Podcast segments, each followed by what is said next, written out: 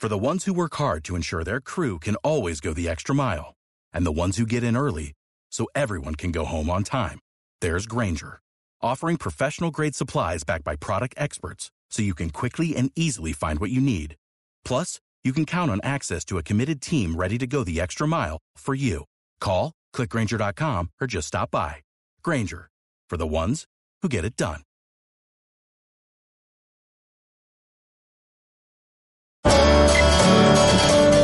Diana Calderón, en hora 20 de Caracol Radio.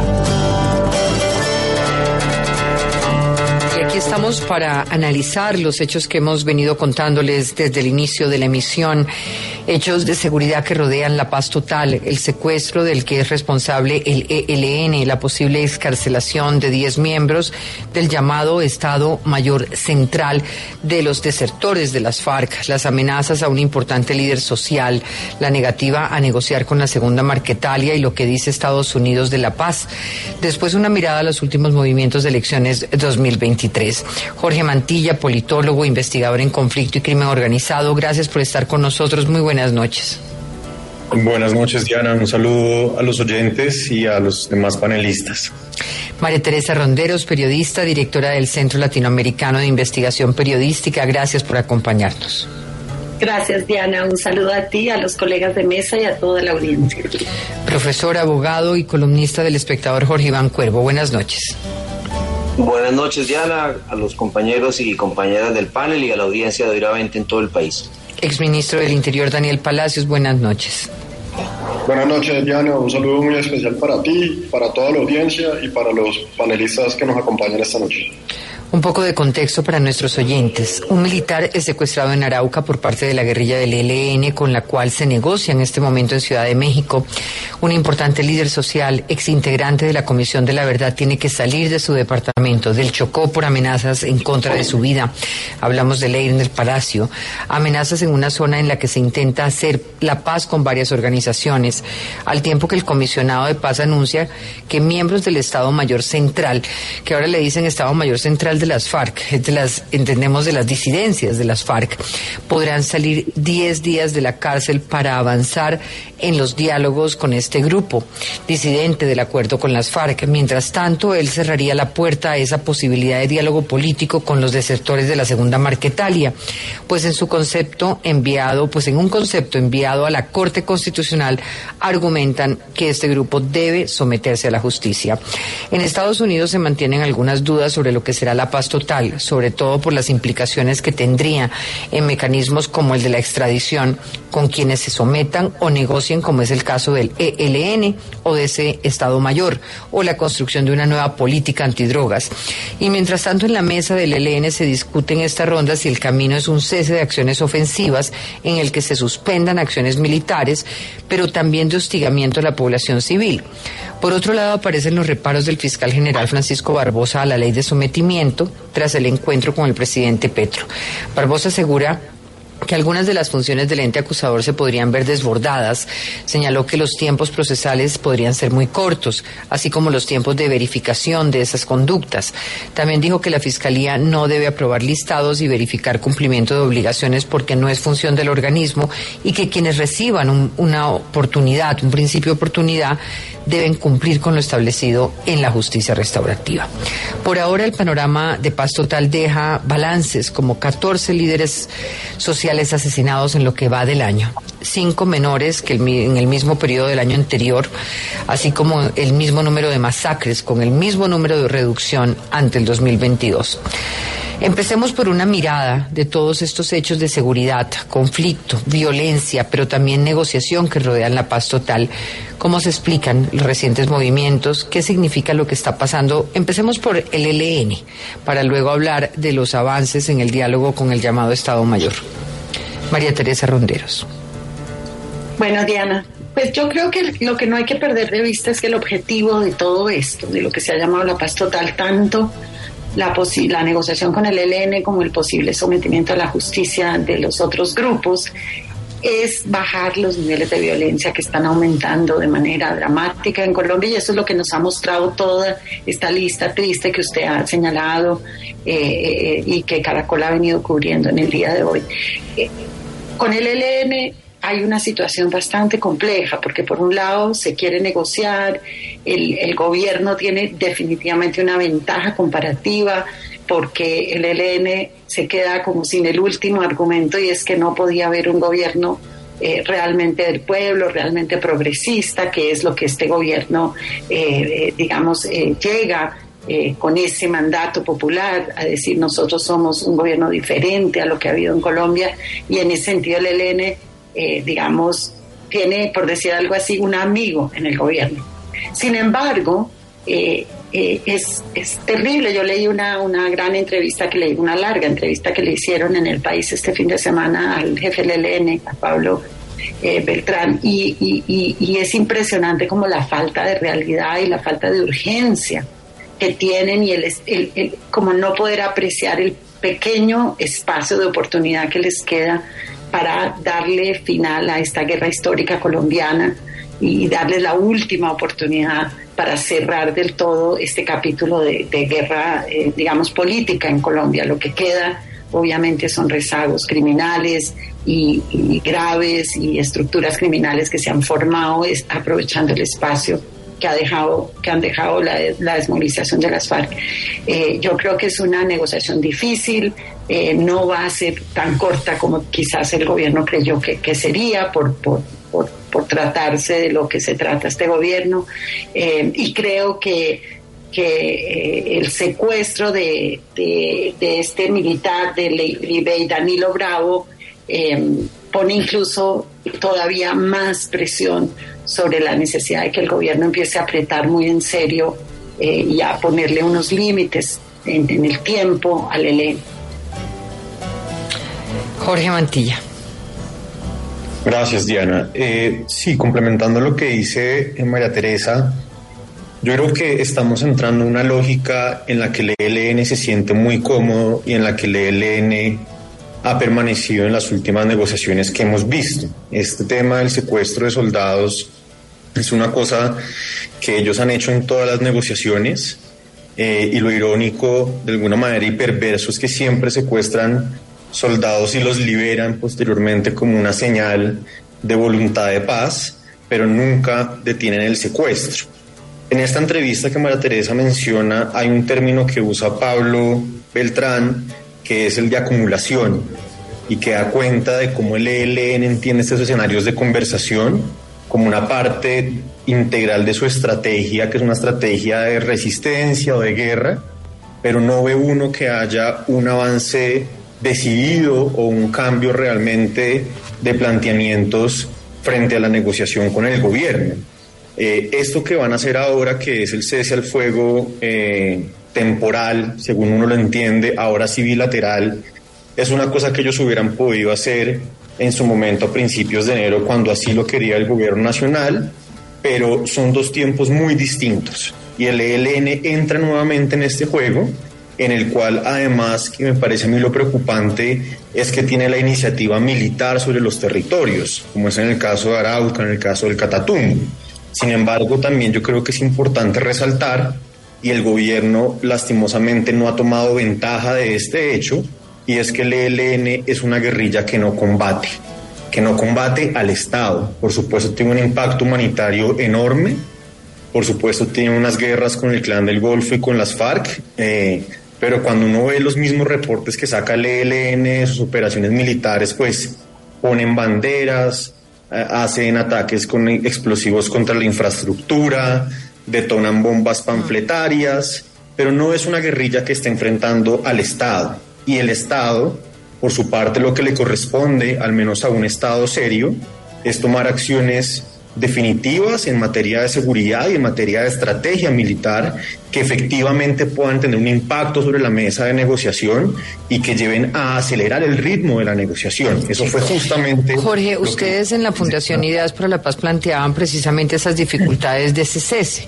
Y ahora cuando hablamos de la posibilidad de cese de acciones ofensivas, ¿cuál es como la, la diferencia? Está, eh, cuando se habla de esto, de alguna manera se está tratando de equiparar eso a cuando Pablo Bertrán hablaba en la entrevista de desescalamiento y no realmente de un cese de hostilidades completo.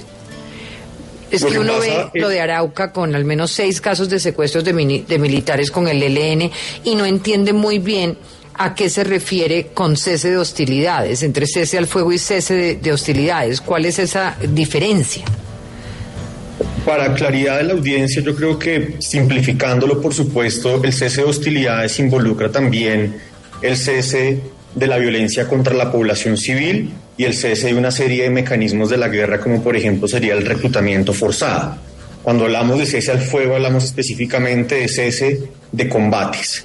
En este momento, lo que el país necesita, por la característica del conflicto que estamos viendo, es un cese al fuego que incluya un cese de hostilidades, porque fundamentalmente la violencia que estamos viendo es entre grupos armados extorsión, reclutamiento forzado, etcétera. Sin embargo, y para terminar y dejar hablar a, mis compañeros de, de, mesa, yo creo que es importante reconocer que fue el gobierno el que nos puso en esta confusión y en esta zona gris, anunciando unos ceses cuyos protocolos no conocemos. Uno entiende que eso tiene un componente, pues, de secreto y de negociación, pero en la medida en que no se conozcan los protocolos de estos ceses, no solo con el ELN, sino también con las disidencias, va a ser imposible que haya una verificación de cuándo se incumple o cuándo no se incumple, si hay un incidente, de quién es la, la responsabilidad.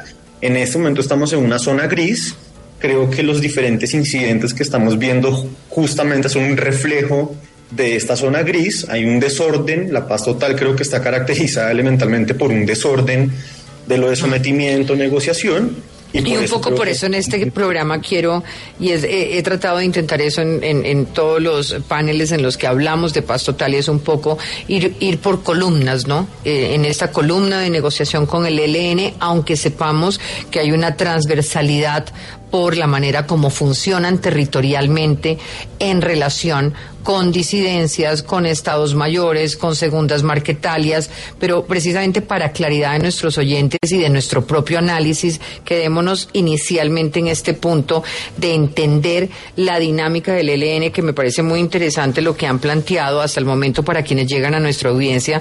Eh, María Teresa Ronderos, pues mira una, eh, mira, mira en esa entrevista de Pablo Beltrán en El País, América, periódico global, esa falta de realidad y de urgencia eh, por parte del ELN.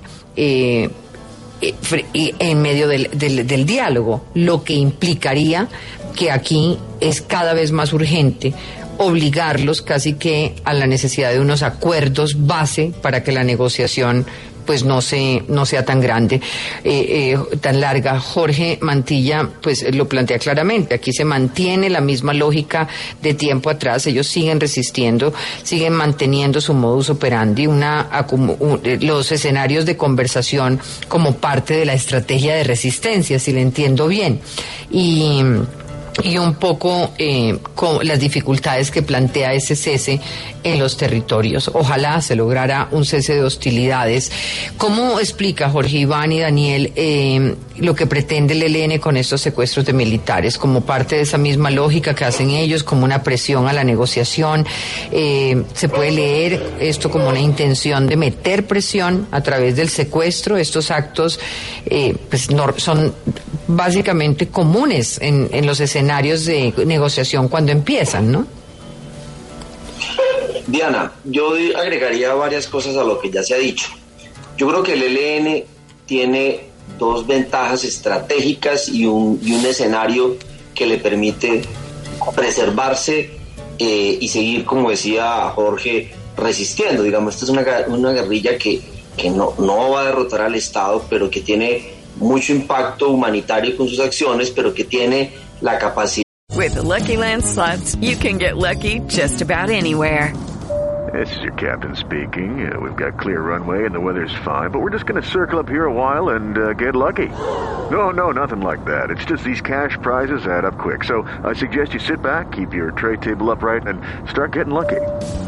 Play for free at LuckyLandSlots.com. Are you feeling lucky? No purchase necessary. Void where prohibited by law. 18 plus terms and conditions apply. See website for details. Logística y de aprendizaje para resistir mucho tiempo. Entonces, una ventaja estratégica que tiene el ELN es el tiempo.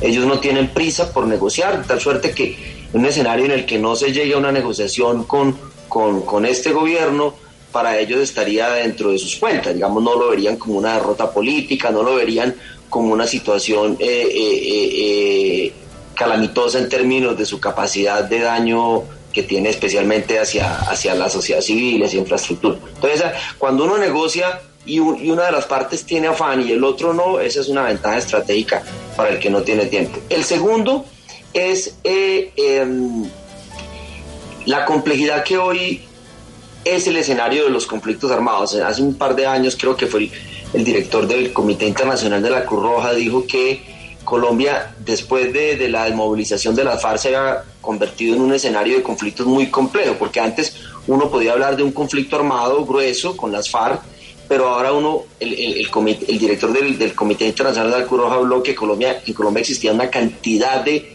conflictos armados pequeños en, en, las regiones, muchos no están entrelazados, muchos no están entrecruzados, y por ejemplo eso dificultaría mucho un cese al fuego. Entonces pensemos un cese al fuego del este, bilateral del Estado con el ELN, eh, donde hace presencia, pero el Estado no puede garantizar eh, la seguridad eh, del ELN, por ejemplo, frente a otros grupos ilegales que te están disputando el espacio por, por minería ilegal o por otras rentas ilegales. Entonces, entraríamos en un escenario muy, complejo. La fuerza pública dándole seguridad al ELN que está en cese del fuego respecto de otros de otros eh, eh, grupos armados.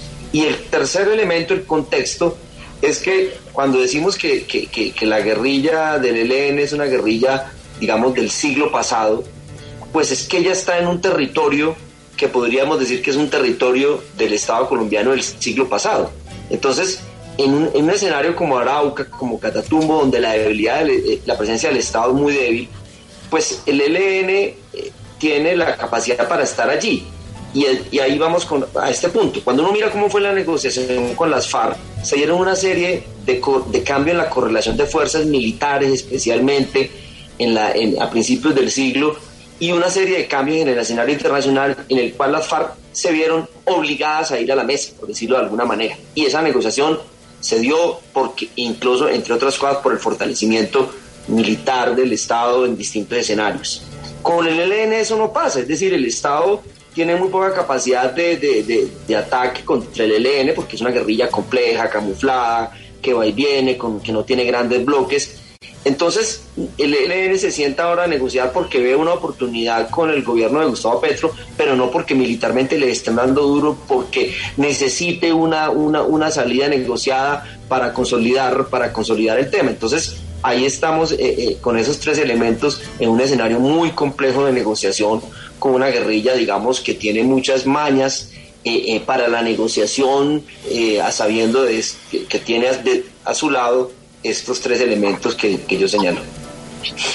Daniel Palacio. Bueno, Diana, yo creo que, y escuchando a, tanto a Jorge Iván como a Jorge Mantilla, tengo varios puntos en los que coincido. Yo creo que tú mencionaste ya una palabra que es muy clave y es la falta de urgencia y esa falta de urgencia siempre ha caracterizado las negociaciones con el ELN. Desde cualquier gobierno que ha intentado tener un diálogo con el ELN siempre ha jugado con una guerrilla que es muy difícil, que es una guerrilla que es bastante dogmática y que tiende a alargar cualquier tipo de negociación y además generalmente siempre hace acciones como la que hemos visto que ha sucedido en Arauca con el secuestro de este sargento, que además, como lo han mencionado aquí, ha venido sucediendo. hay que recordar que en el principio del gobierno anterior, en cualquier momento cuando se habló de una posibilidad de diálogo con el ELN, en donde se exigía eh, hacer un cese de hostilidades, parar el secuestro, liberar a los secuestrados, la respuesta del ELN fue un atentado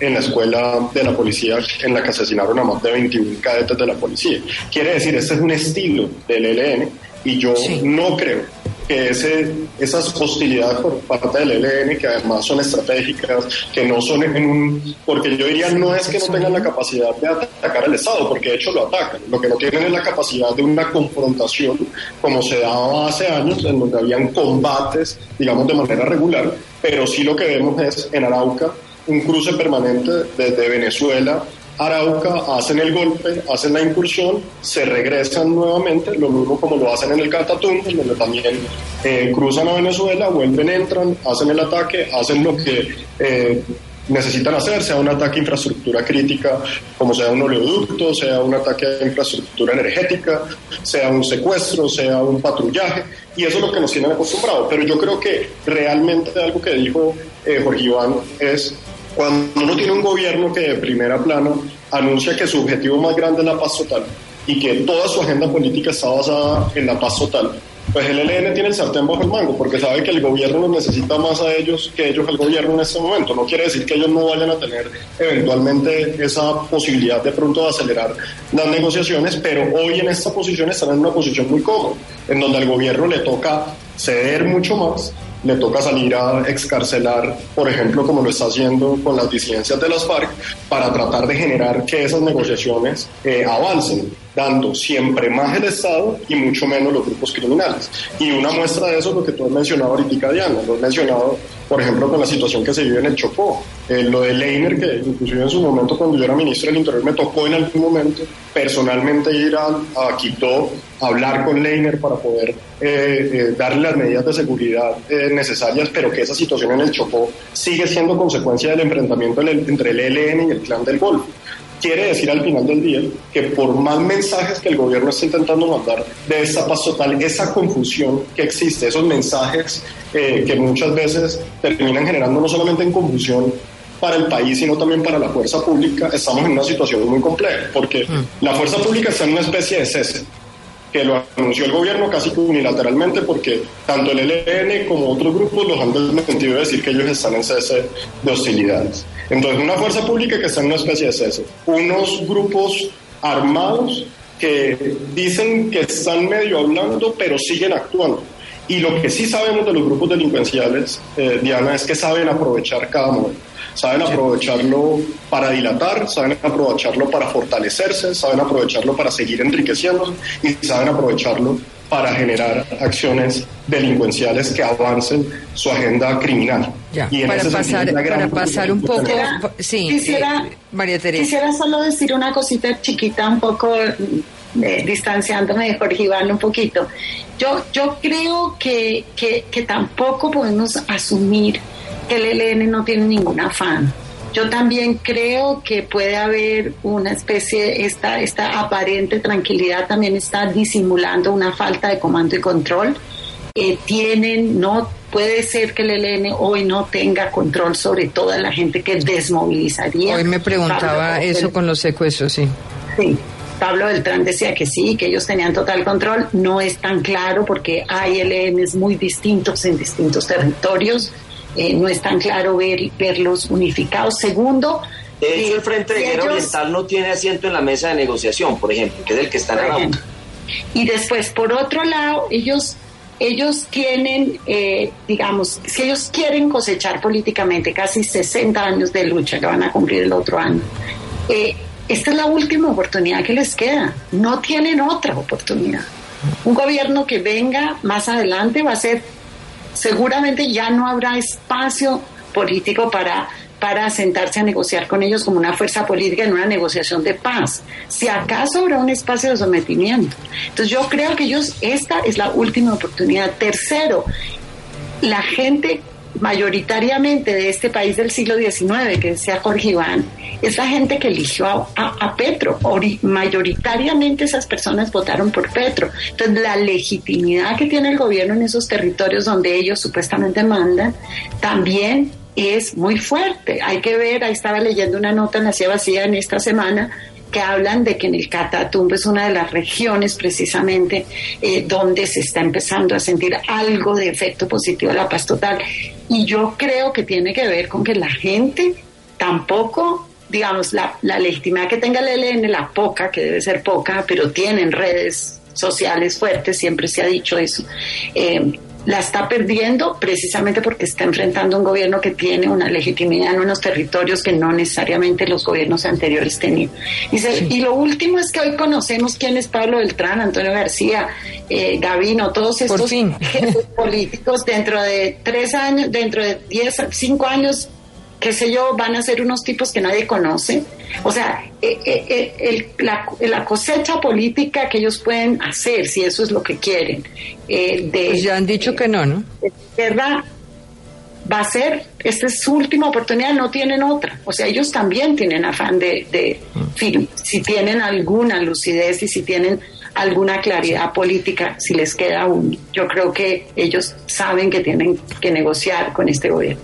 Pasemos a otra de las columnas de la paz total, ya no la de la negociación, sino la del sometimiento en algunos casos. Eh, a mí me gustaría antes pedirle a Jorge Mantilla, que lo ha venido estudiando en, en este escenario de la Fundación de Ideas para la Paz y que además tuvieron en, en buena hora un gran escenario para hablar de del mundo criminal hace poco, que le explicara un poco a los oyentes cuál es la diferencia cuando se habla de Estado Mayor Central, eh, que la gente tiende a confundirse un poco eh, con ese Estado Mayor Central que se conocía de las FARC, que ya entraron en un proceso de paz, y lo que es la segunda Marquetalia.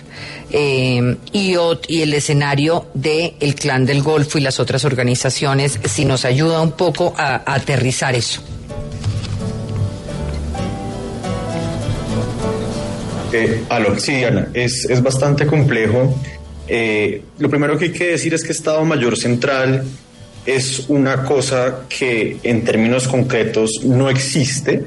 Es una primera eh, concesión que hace el gobierno a estas disidencias y es concederles ese nombre que ellas se ponen y que en últimas eh, las estructuras que hacen parte de este Estado Mayor Central pareciera ser las estructuras del Putumayo, un frente que se llama Carolina Ramírez, el frente primero que está en el caso de Iván Mordisco y algo que aún no es muy claro y es el Comando Coordinador de Occidente que agrupa las estructuras de Cauca, Nariño, Valle, etcétera. Mm, ellos se denominaron Estado Mayor Central. Con lo cual incluso es muy importante que cuando nos, nos, nos referimos a ellos, pues hagamos la claridad de que se trata de las disidencias de las FARC hoy con un nombre que es Estado Mayor que le ha dado el gobierno aceptando, digamos, la autodenominación de ellos para poder entrar en un proceso de negociación en este momento. De acuerdo, lo que pasa es que eh, el Estado Mayor Central, digamos, se desmovilizó. Las antiguas FARC ya no existen. Ahí me parece que hay un punto central y muy importante en el debate. Pero para, para no enredar la cosa con el nombre, aquí lo que tenemos es la posibilidad de unas disidencias que quieren reagruparse bajo la antigua estructura de FARC y parece por lo que se ha conocido en medios de comunicación como por ejemplo el espectador a través del protocolo que firmaron con este Estado Mayor Central que les van a permitir reunirse y hacer una suerte de onceava conferencia FARC digamos que es el gobierno el que está propiciando que esa coordinación se dé. Uno podría pensar que eso tenía, tendría sentido si es que uno espera negociar con un interlocutor, pues lo ideal es que el interlocutor por lo menos tenga la capacidad de organizarse y coordinarse ellos interiormente, pues para poder tener la conversación. Si no va a ser muy difícil, que es lo que pasa, por ejemplo, en el caso del Pacífico Nariñense, donde está el Frente Bolivariano Okay, round two. Name something that's not boring. A laundry? Ooh, a book club. Computer solitaire, huh? Ah, oh, sorry, we were looking for Chumba Casino. That's right. ChumbaCasino.com has over 100 casino style games. Join today and play for free for your chance to redeem some serious prizes. ChumbaCasino.com. No purchase necessary. Full prohibited by law. 18 plus terms and conditions apply. See website for details. Judy was boring. Hello. Then Judy discovered ChumbaCasino.com. It's my little escape. Now Judy's the life of the party. Oh, baby. Mama's bringing home the bacon. Whoa. Take it easy, Judy.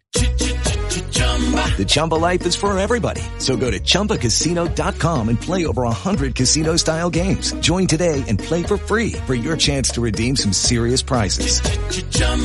ChumbaCasino.com. No purchase necessary. Void where prohibited by law. 18 plus terms and conditions apply. See website for details.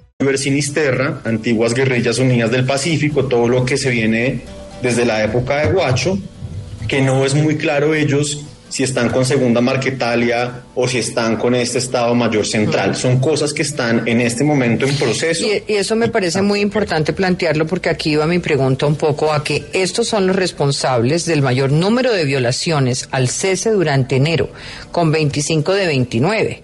Eh, ya tienen protocolos de cese al fuego hace dos semanas.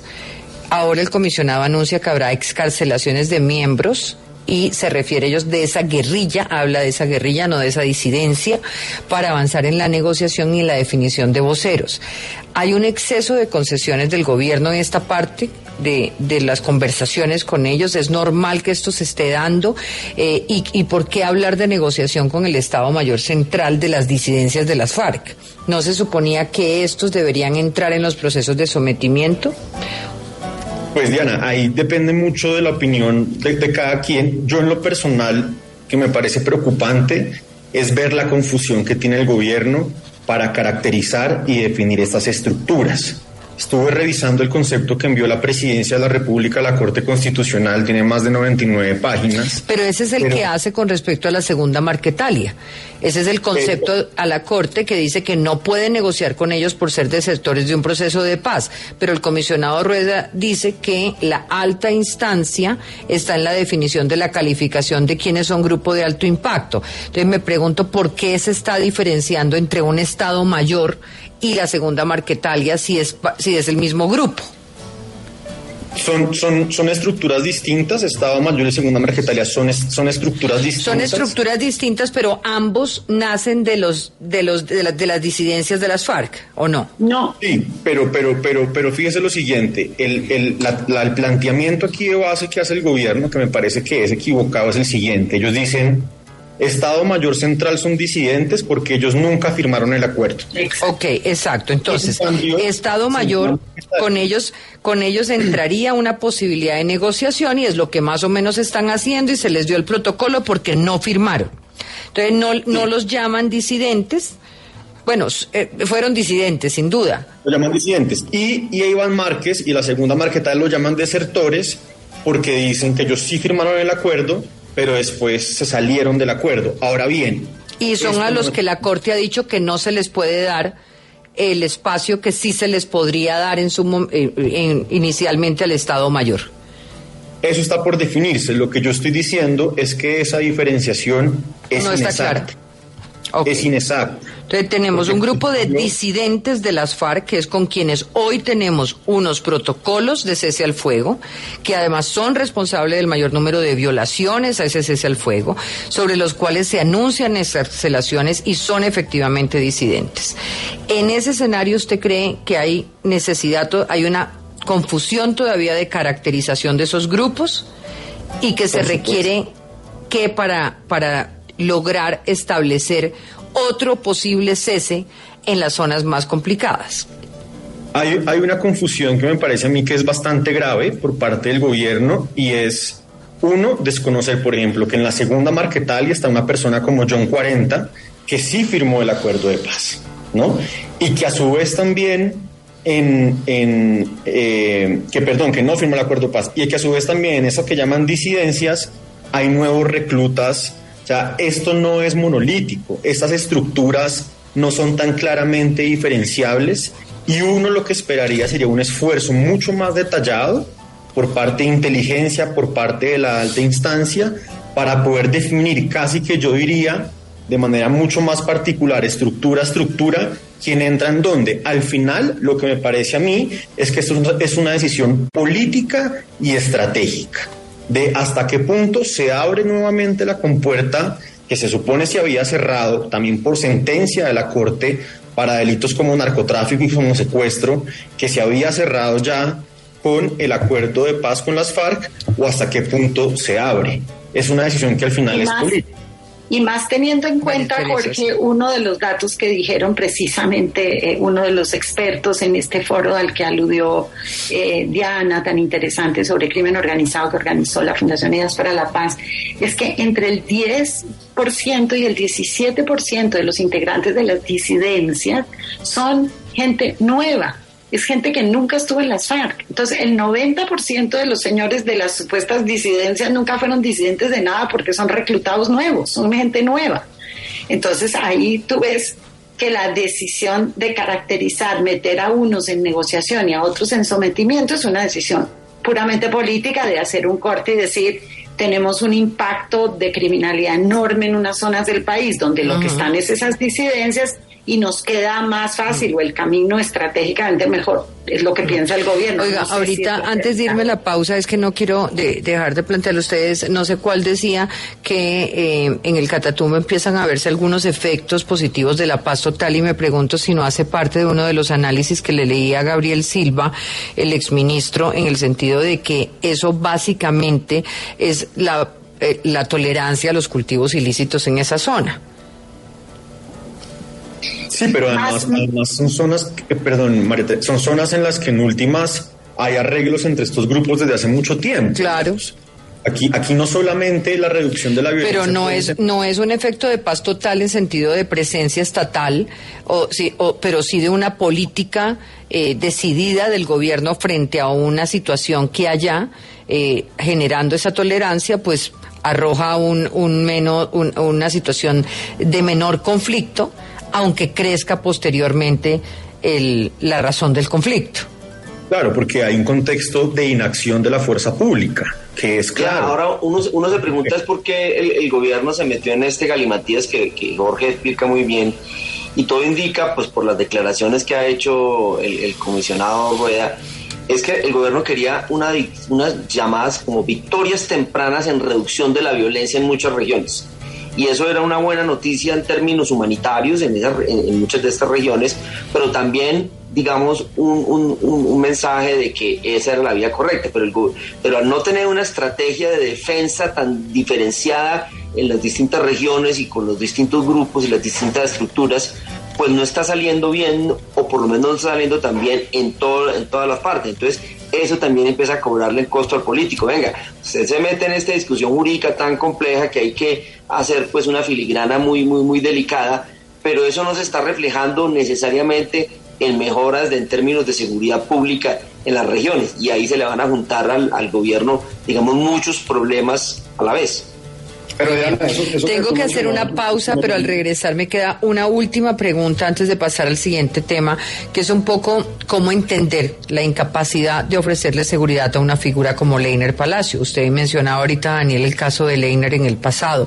Un líder social de Bojayá pasó como comisionado de la verdad, hoy tiene que salir a esconderse por las amenazas de los armados.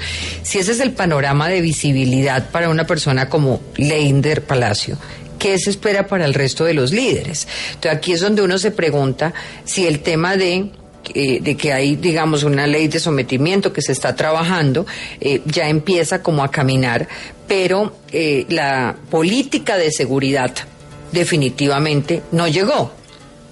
Ya regresamos.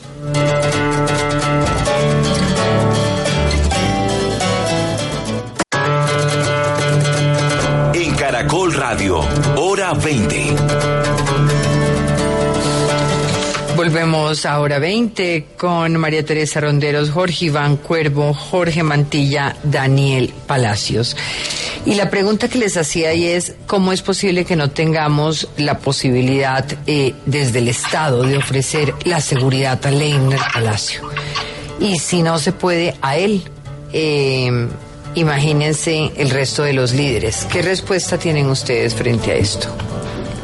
Bueno, Diana, como, como yo te mencionaba ahorita y de pronto retomo un poquitico con lo que concluíamos la, el segmento anterior porque creo que hay una relación grande.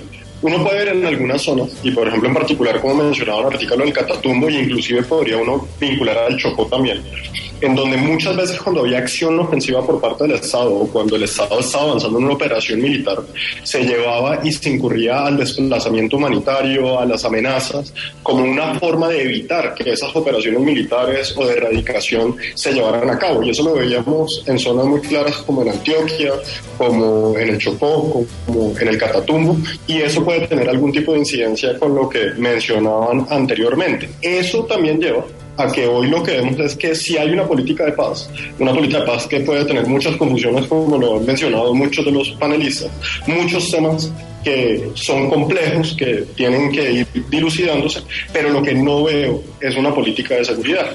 Y en ese sentido, la política de paz está basada en beneficios a los delincuentes, para que dejen de delinquir y en eso es en lo que está la discusión.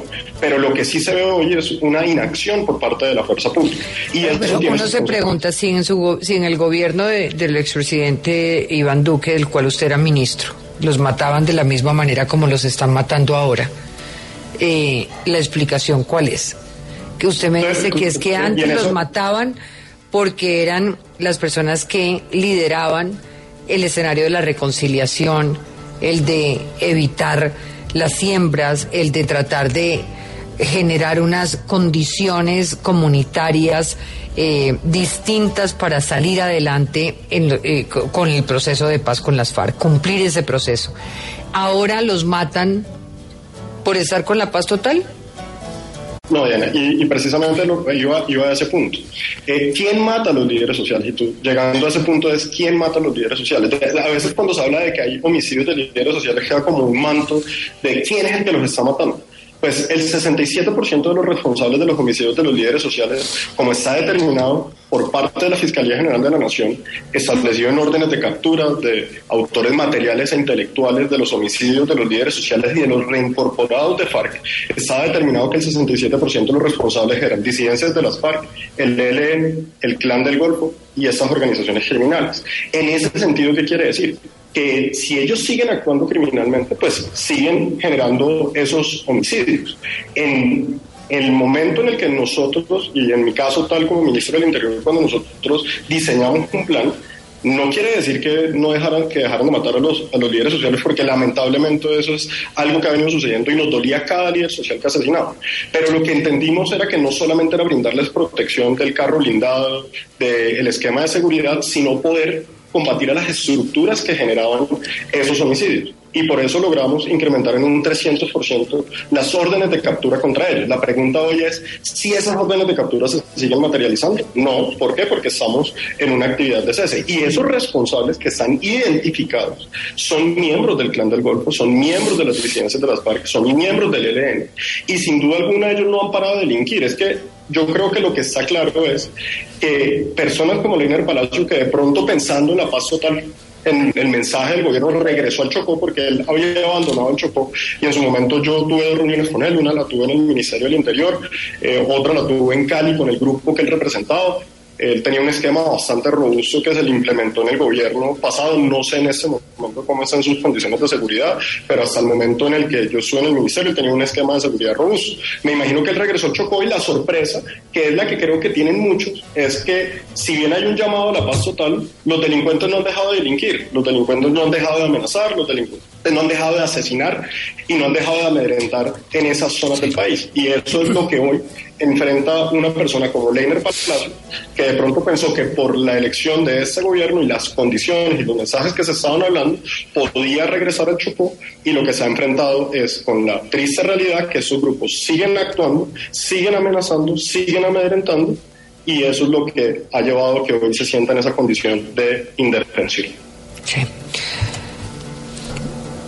Lo que uno ve es que con los liderazgos, digamos, con los líderes sociales, son muchas variables, pero yo me, quería, yo me quisiera centrar en una, es decir, el rol que juegan esos liderazgos en sus regiones, por ejemplo, enfrentando temas de restitución de, de de tierras, eh, liderazgos comunitarios para enfrentar mm. situaciones, por ejemplo, de economía ilegal.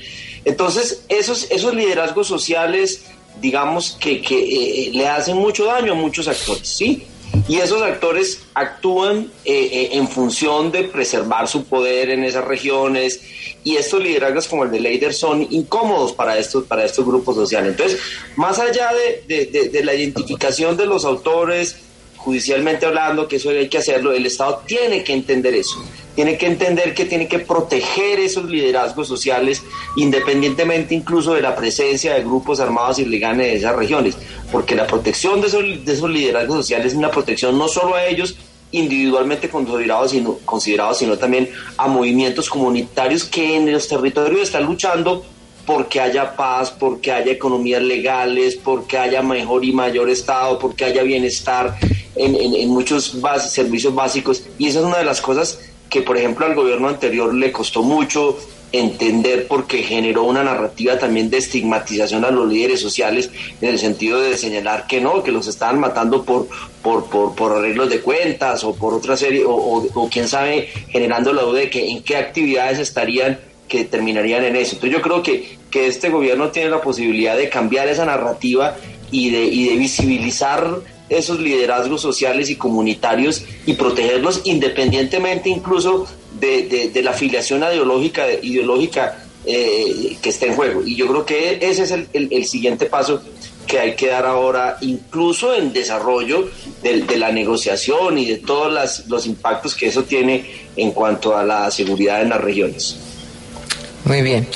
Eh, si me permite, me gustaría en los 15 minutos que nos quedan pasar a la política electoral para por lo menos iniciar este análisis, pues a la realidad de tener 30 partidos para las elecciones de octubre tras los avales que han recibido varios movimientos políticos por parte del Consejo Nacional Electoral, como la el lanzamiento de la Fuerza de Paz que mañana eh, tendrá el presidente del Senado, Roy Barreras, el lanzamiento del compromiso y dignidad de los ex candidatos a la presidencia, Sergio Fajardo y Jorge Robledo, que realizaron este fin de semana, o el pedido del ex candidato Federico Gutiérrez para que creemos su movimiento también tenga aval, pues eh, se están sumando y sumando nuevos grupos. A esta realidad tenemos el de las firmas. Según la registraduría, hasta la fecha hay registro de 634 grupos significativos de ciudadanos y movimientos sociales para la recolección de firmas. 544 para alcaldías, siendo Medellín con 16 y Cartagena con 15 las ciudades con más candidatos que buscan lanzar su candidatura por firmas, mientras que en el caso de las gobernaciones es de 44. Y por otro lado está el de las consultas interpartidistas que se realizarían en junio y que tendrían el propósito de definir las candidaturas, como es el caso del pacto histórico, que ya ha planteado la posibilidad de hacer consultas entre los miembros que pertenecen a la coalición. ¿Cómo están viendo el pulso de las elecciones de octubre? en las principales ciudades a la luz de estas decisiones que toman los partidos, pero también de la llegada de nuevos partidos inscritos. Eh, Diana, yo creo que estamos en un escenario muy, muy interesante porque hay eh, una crisis de liderazgo en, en, al menos dos sectores que son fundamentales. Uno es la derecha. Eh, eh, veo, digamos, que el, el, centro democrático y, y no, no, logró un poco recomponerse del, del vacío que dejó el expresidente Uribe. Hoy es clarísimo que no se sabe quién es el máximo líder de la oposición y eso ha incentivado, digamos, una suerte de repliegue y una búsqueda interior por una suerte de esas vocerías. Lo mismo sucede en el centro, que quedó absolutamente golpeado de la elección presidencial eh, y, no es claro un poco cuáles figuras puedan eh, recomponer eso. Y por su lado ve uno ya que la coalición de gobierno y el, propio presidente Petro empiezan un poco ya a eh, sufrir de una limitación o que se le empieza a acabar el capital político, ¿no? Y ahí está un poco la figura de Roy, que de alguna manera pareciera empezar a alejarse en ciertos temas, si bien él lo dice, no el presidente, sí sus intermediarios, ¿no? Y empieza a haber fenómenos como de fuego amigo al interior del gobierno. Esto me parece que sea en un contexto que tampoco teníamos previsto y es eh, la consecuencia de haber elegido tantos influencers en las últimas elecciones. Entonces tenemos un montón de gente popular y famosa que quedó elegida en las elecciones de Congreso, pero que pareciera que les queda muy difícil arrastrar procesos electorales a nivel local. Y entonces ve uno, por ejemplo, el pacto histórico sin una claridad en términos de las gobernaciones, por ejemplo, más importantes, eh, Valle, el caso de Atlántico, etcétera. Entonces, eh, yo creo que va a ser definitivo. A mí, sin duda, me parece que, que el pacto va a intentar consolidar su victoria nacional a nivel local y eso va a estar por, por verse, digamos, cómo esos partidos tradicionales, algunas fuerzas mucho más tradicionales, ahora parecieran ser mucho más cercanas al gobierno. Sin duda ahí los arreglos a nivel local van a ser muy importantes. María Teresa. Diana, yo, yo veo eh, Oscar sí, una, una- cosa y quiero hacer un, un poquito de, de historia.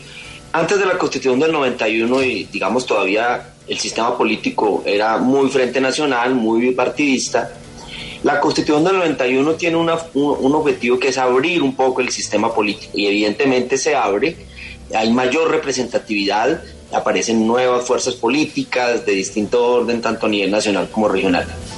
Tuvimos una crisis en su momento, en, una- en, un cambio en las reglas de, juego, por ejemplo, para, para las personerías jurídicas, y llegamos un momento en que el Consejo Nacional Electoral reconoció más de 70 movimientos y partidos políticos con, eh, mm, con personería jurídica. Entonces, un cambio de reforma política, se volvieron a poner eh, eh, restricciones, por ejemplo, porcentajes de umbral para formar partidos, no permitir las coaliciones, y volvimos a tener lo que algunos eh, eh, analistas consideran que es un, un- sistema político de pluralismo moderado.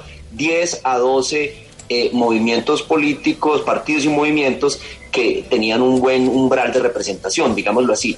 Pero ahora estamos en un escenario muy complejo y es que les- los partidos tradicionales le están haciendo eh, eh, están haciendo trampa a la, ley metiéndose con el tema de, de- los, de las firmas y, de los movimientos de, ciudadanos significativos, que eso era para facilitar la llegada al sistema político, evidentemente de, ciudad, de grupos de ciudadanos que no tenían la, la- la- fortaleza de un partido político. Pero ahora políticos tradicionales se, se- se van por firmas y es un problema. El tema de las coaliciones abre un escenario que también es muy complicado porque genera los incentivos necesarios para que esos pequeños partidos políticos que no pueden lograr el umbral individualmente en coaliciones puedan participar, por ejemplo, ahora en las elecciones regionales. Y un tercer elemento, la Corte Constitucional queriendo hacer bien, por ejemplo, restableciendo la personalidad jurídica de partidos como el nuevo liberalismo, a propósito, como, un- como una medida de reparación, o la Unión Patriótica, el Partido Comunista, abrió la puerta y se convirtió ahora en un, en- un tribunal de avales. Entonces eh, le revivió al Movimiento de Salvación Nacional, ahora Fuerza Democrática, eh, abrió la puerta para que una cantidad de personas que se sienten con derecho a tener cierto liderazgo ge- generen su partido político. Entonces, el que vemos de, de- de Juan Fernando Cristo, clara- claramente es un, un movimiento político con un liderazgo que es el de él, orientado a las elecciones locales en el norte de Santander, gobernaciones, alcaldías, seguramente consejos y asambleas, y a sobrevivir políticamente. Esa fragmentación del sistema político es muy problemática, muy compleja eh, eh, en términos de representación y en términos de facilitar esos liderazgos mesiánicos que, que se sienten por encima de partidos que son partidos débiles. Yo soy muy, con esto termino, yo soy muy partidario, valga la redundancia, de sistemas políticos con partidos fuertes, con partidos con buena representación y con partidos con presencia regional y con capacidad de movilizar en los distintos tipos de elecciones que se dan en Colombia. Yo, yo estoy de acuerdo contigo, Jorge Iván. A mí me parece que es muy preocupante ver una fragmentación sumamente grande. Eso confunde al ciudadano con dos ingredientes adicionales. Uno, que tenemos problemas terribles de corrupción no resueltos en las elecciones, en la manera como se financian las campañas. Ha habido varias reformas, pero finalmente no se llega a impedir que platas del Estado, que platas ilegales, etcétera, terminen en las campañas y entonces generan todavía más distorsión en la, representa- la, la representación auténtica de la gente. Y lo otro es que tenemos también una comunicación pública totalmente fragmentada por las redes sociales y por el nivel altísimo de desinformación deliberada. O sea, en este momento hay muchísimos, muchísimos asesores políticos que están dedicados a asesorar eh, campañas políticas, eh, eh, eh, candidatos y más estos tipos de candidatos mesiánicos para ver cómo pueden desinformar al público, confundir, digamos, de- declararlos como objetivo para convencerlos a punta de mentiras de sus supuestas bondades. Y esto ya lo vimos y lo estamos viendo y lo estamos viviendo en Colombia de manera muy dramática, sin tener todavía mucha claridad de quiénes son o cómo funcionan. Entonces creo que es unas elecciones sumamente complejas, eh, con un marco que de violencia también al fondo en unas zonas y en unas regiones y, muy, muy fragmentadas y muy difíciles para el ciudadano de a pie poder tomar decisiones en medio de esa confusión, desinformación, multiplicidad de partidos y distribución de dineros eh, generosos, generosos para que la gente vote por uno u otro candidato. Es una elección bastante complicada. Daniel. Sin duda alguna, la dinámica regional es muy particular y muy local. Eh, ese análisis, digamos, si uno no lo puede hacer nacional, cada uno de los departamentos y de los municipios tienen una dinámica muy particular y así serán las alianzas que sin duda alguna se formarán. Yo diría tal vez eh, en primera instancia que hay una realidad y es que la coalición de gobierno no es eh, necesariamente la coalición regional o la coalición local y eso lleva a unos grandes retos para el gobierno si el gobierno pretende eh, tener algún tipo de incidencia en los resultados electorales regionales, porque se enfrentará a que la realidad de muchos de muchas campañas departamentales, locales, de ciudades, no irán en consonancia con lo que es la coalición gubernamental a nivel nacional. Y ahí, pues, sin duda alguna, habrá un gran reto. También, sin duda algún otro gran reto son esas consultas interpartidistas que han anunciado, porque esas son consultas frías, Diana, y esas consultas frías tienen el gran reto de lograr movilizar a que la ciudadanía salga realmente a votar, sea para decidir el orden de una lista al Consejo, sea para decidir quiénes son los candidatos del Consejo o quiénes son los candidatos a una alcaldía, a una gobernación de un partido en particular. Y también tendremos por primera vez en Bogotá, por ejemplo, la segunda vuelta, que también llevará a una realidad de, por ejemplo, si se harán consultas interpartidistas finalmente en Bogotá o se esperará el resultado de la primera vuelta para terminar de hacer esas alianzas o esas coaliciones. Eh, pero sin duda alguna, lo, lo, que es cierto, y lo mencionaban ahorita, es, habrán candidatos por firma que harán esa idea de que van por firmas primero para luego de recoger las firmas, a hacer los tres meses que se ganan de campaña por ser candidatos de firma para luego recibir coaliciones y apoyos de partidos tradicionales para poder lograr el triunfo o lograr tener una mejor posición. Sin duda alguna, coaliciones veremos y muchas alianzas a nivel regional y a nivel departamental, inclusive de partidos que pueda que no a nivel nacional tengan o compartan la misma ideología, pero sin duda alguna eso se verá porque, como lo digo, es una dinámica muy local, muy regional, que corresponde a unos intereses que no necesariamente son los que corresponden a un análisis nacional. Gracias a ustedes, que tengan una feliz noche. Gracias, Diana. Buenas noches. Gracias. Gracias. Is Ryan here, and I have a question for you. What do you do when you win? Like, are you a fist pumper? a woohooer, a hand clapper, a high fiver. I kind of like the high five, but if you want to hone in on those winning moves, check out Chumba Casino. At ChumbaCasino.com, choose from hundreds of social casino style games for your chance to redeem serious cash prizes. There are new game releases weekly, plus free daily bonuses. So don't wait. Start having the most fun ever at ChumbaCasino.com. No purchase necessary. BGW. Void were prohibited by law. See terms and conditions. 18 plus.